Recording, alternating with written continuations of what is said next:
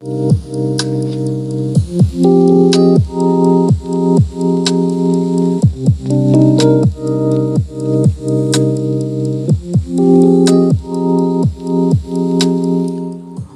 rato de buena música te puede dar descanso. Ahí en medio del tráfico pesado.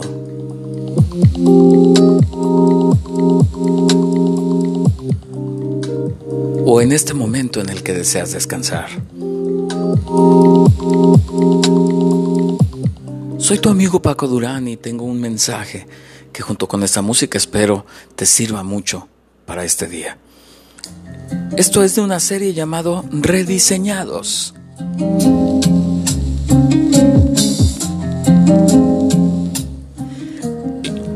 Tú y yo estamos diseñados para ser siempre cambiantes. Por eso el tema se llama Rediseñados. Y hoy hablaremos de lo más pequeño a lo más alto. Quiero hablarte de lo que dice la Biblia y que nos cuenta con respecto a un hombre llamado Saúl. Imaginemos Israel hace miles de años. Tierra hostil, siempre en persecución y guerra. La, mayoría, de los hombres considerados importantes tenían ciertas características. Eran altos, muy fuertes, valientes guerreros, carismáticos y apuestos. Mira lo que dice Primera de Samuel 9:2. Cuis tenía un hijo llamado Saúl, que era buen mozo y apuesto como ningún otro israelita, tan alto que los demás apenas le llegaban al hombro. Y ellos elegían personas así para dirigirlos por el instinto de supervivencia y preservación de género. Pues el ser más altos y más fuertes eh, les darían la garantía de poder pelear de una mejor manera contra los enemigos. Además el hecho de ser carismático hacía que este tipo de personas se les eligiera en tiempo de elecciones para ser guerreros, soldados, reyes, jueces, guardias, puestos de suma importancia social del pueblo israelita. Mas el pueblo solo veía lo externo y Dios busca primeramente el corazón. Saúl falló, Saúl se equivocó, lo hablaremos en otra ocasión. Pero mira lo que sucede, vamos a leer Primera de Samuel 16, 16. Dios le dijo a Samuel, ¿hasta cuándo vas a estar triste por Saúl? Yo lo he rechazado, así que ya no será rey. Mejor ve a Belén, donde vive Jesé. Ya he elegido uno de sus hijos para que sea rey de Israel. Lleva aceite contigo y derrámaselo en la cabeza como símbolo de mi elección. Pero Samuel le dijo, Dios mío, si Saúl llega a saberlo, me va a matar. ¿Cómo se lo voy a ocultar? Dios le dijo, llévate una vaquita y dile que vas a presentarme una ofrenda. Pídele a Jesé que te acompañe cuando yo te diga a cuál de sus hijos he elegido como rey, tú le pondrás aceite en la cabeza. Y Samuel obedeció a Dios. Cuando llegó a Belén, los líderes del pueblo se preocuparon mucho y dijeron, ¿a qué has venido? ¿Hay algún problema? Samuel les contestó, todo está bien, no pasa nada, solo vine a presentarle a Dios esta ofrenda, prepárense y vengan conmigo al culto. Samuel mismo preparó a Jesé y a sus hijos para que pudieran acompañarlo en el culto. Cuando llegaron, Samuel vio a Eliab y pensó, estoy seguro de que Dios ha elegido a este joven. Pero Dios le dijo a Samuel, no te fijes en su apariencia ni en su gran estatura. Este no es mi elegido. Yo no me fijo en las apariencias, yo me fijo en el corazón. Jesé o Yesé, de las dos maneras que puedas entenderlo, Jesé llamó entonces a Binadad, se lo presentó a Samuel, pero Samuel le dijo, tampoco a este lo ha elegido Dios. Luego Yesé llamó a Samá, pero Samuel le dijo, tampoco a este lo ha elegido Dios. ¡Wow! Jesé le presentó a Samuel siete hijos suyos, pero Samuel le dijo que ninguno de ellos era el elegido de Dios. Finalmente le preguntó a Yesé, ¿ya no tienes más hijos? Y Jesse le contestó, tengo otro, que es el más joven, está cuidando las ovejas. Samuel le dijo, manda a llamarlo, pues no podemos continuar hasta que él venga. Jesse hizo llamar a David, que era un joven de piel morena, ojos brillantes y muy bien parecido. Entonces Dios le dijo a Samuel, levántate y échale aceite en la cabeza porque él es mi elegido. ¡Wow! Samuel tomó aceite y lo derramó sobre David, en presencia de sus hermanos. Después de eso regresó a Ramá. En cuanto a David, desde ese día el Espíritu de Dios lo llenó de poder. Aquí voy a entrar, después de esta lectura, a una parte que le llamo entre tu yo actual y el nuevo tú. Entre tu yo actual y el nuevo tú que Dios rediseñará, muchos dudarán de tu liderazgo, mas deberás persistir en creer que Dios cumplirá su plan en tu vida. Este muchacho llamado David no contaba con muchas cosas a su favor. Número uno, no estaba entrenado como soldado. Nos dice la escritura que él estaba cuidando las ovejas. Número dos, no tenía las características físicas como la altura. Nos dice que era bajo, que era pequeño. Número tres, algunos expertos creen en la posibilidad de que no fuera hijo legítimo de Yesé como sus hermanos. Porque eh, no lo llama en su primera ocasión, sino hasta después. David aparece en escena después. Otra teoría es que quizá no era David muy favorecido, muy favorecido con el amor de su familia, puede ser. David sabía lo que Dios había dicho de él en ese momento. Es importante hacer énfasis en que fue inteligente y tiempo perfecto Escucha, amigo o amiga, el tiempo perfecto para que fuera cumplida su promesa. Quizá tú estás esperando tu promesa, pero tenemos que ser rediseñados. David inclusive tuvo que pasar pruebas donde fue humillado y perseguido. Dice primera de Samuel 16 a partir del 14. Al mismo tiempo el Espíritu de Dios abandonó a Saúl y un mal espíritu que Dios le envió comenzó a atormentarlo. Un día uno de los sirvientes de Saúl le dijo, Dios ha enviado a su majestad un espíritu malo y le está haciendo mucho daño. Mande usted a buscar a alguien que sepa tocar el arpa, así cuando venga ese mal espíritu el músico tocará y usted se sentirá mejor. Saúl le ordenó a sus sirvientes, busquen a alguien que toque bien el arpa y tráiganmelo.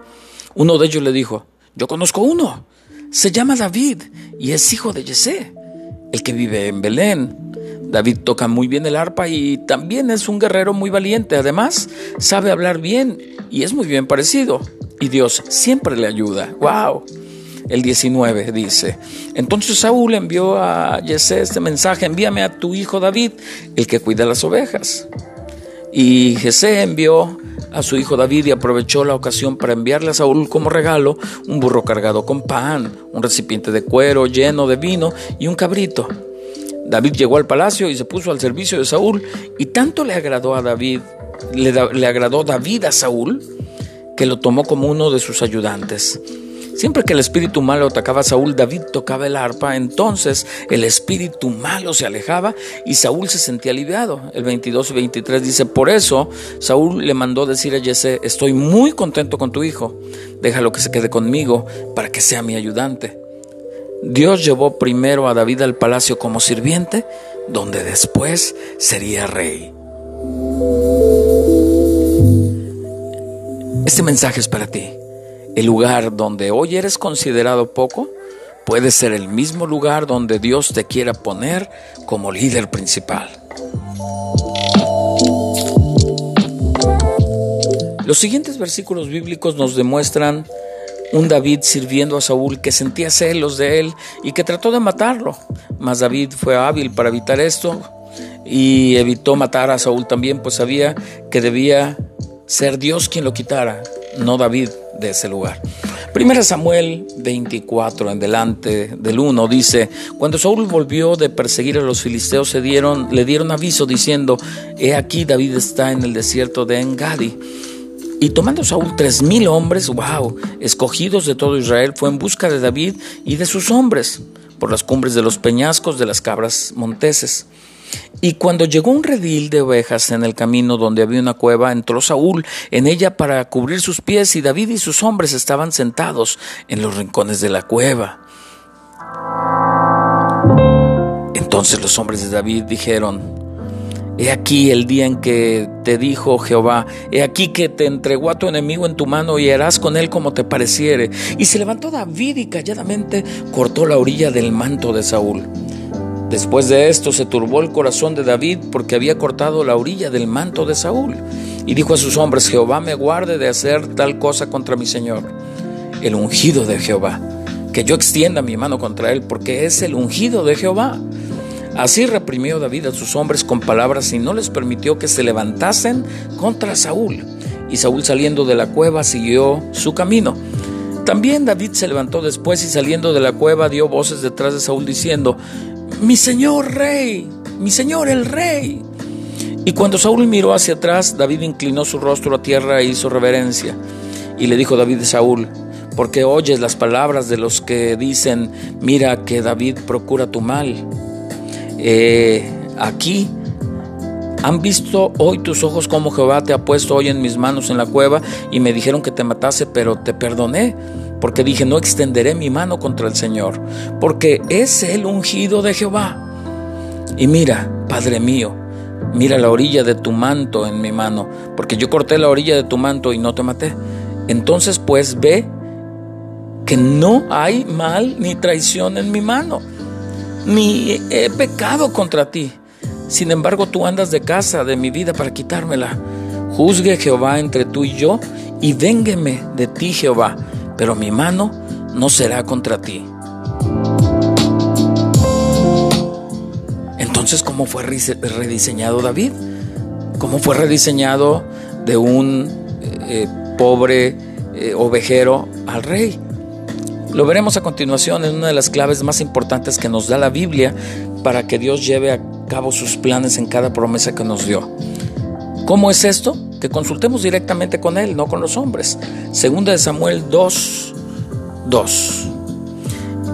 A partir del 1 dice, después de esto David consultó a Dios, ese es el número 2, después de esto David consultó a Dios, ¿puedo regresar alguno de los pueblos de Judá y Dios le respondió, claro que puedes regresar. Pero David insistió, ¿y a qué pueblo iré? Y Dios le contestó, ve a Hebrón. Y David se fue a Hebrón y Ahinoam y Abigail, que eran sus dos esposas en Ahinoam, era el pueblo de Jezreel y Abigail, había sido esposa de Nabal. David llevó también a sus soldados con sus familias y todos ellos vivieron en los pueblos cercanos de Hebrón. Entonces la gente de Judá fue a donde estaba David y le derramó aceite sobre la cabeza y así lo declararon rey de Judá. Bueno, así fue del rediseño Dios realizó en David al llevarlo de lo más pequeño a lo más alto. Vimos cómo David en su familia era menospreciado, quizá no incluido en las cosas, el considerado el más pequeño, el menos apto entre sus hermanos. David era el que vivía en el desierto entre, entre polvo y estiércol cuidando ovejas. Ahí Dios lo observaba, así como hoy Dios nos observa a ti y a mí en ese lugar que parece insignificante, donde quizá nadie da un peso por nosotros. Dios lo observaba no solo en su diario actuar, sino que veía que cada día David buscaba la presencia de Dios.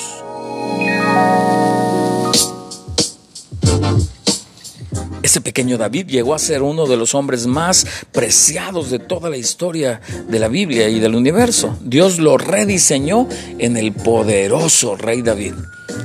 Un consejo que te quiero dar. No veas tu situación actual. Enfócate en la promesa que Dios te dio.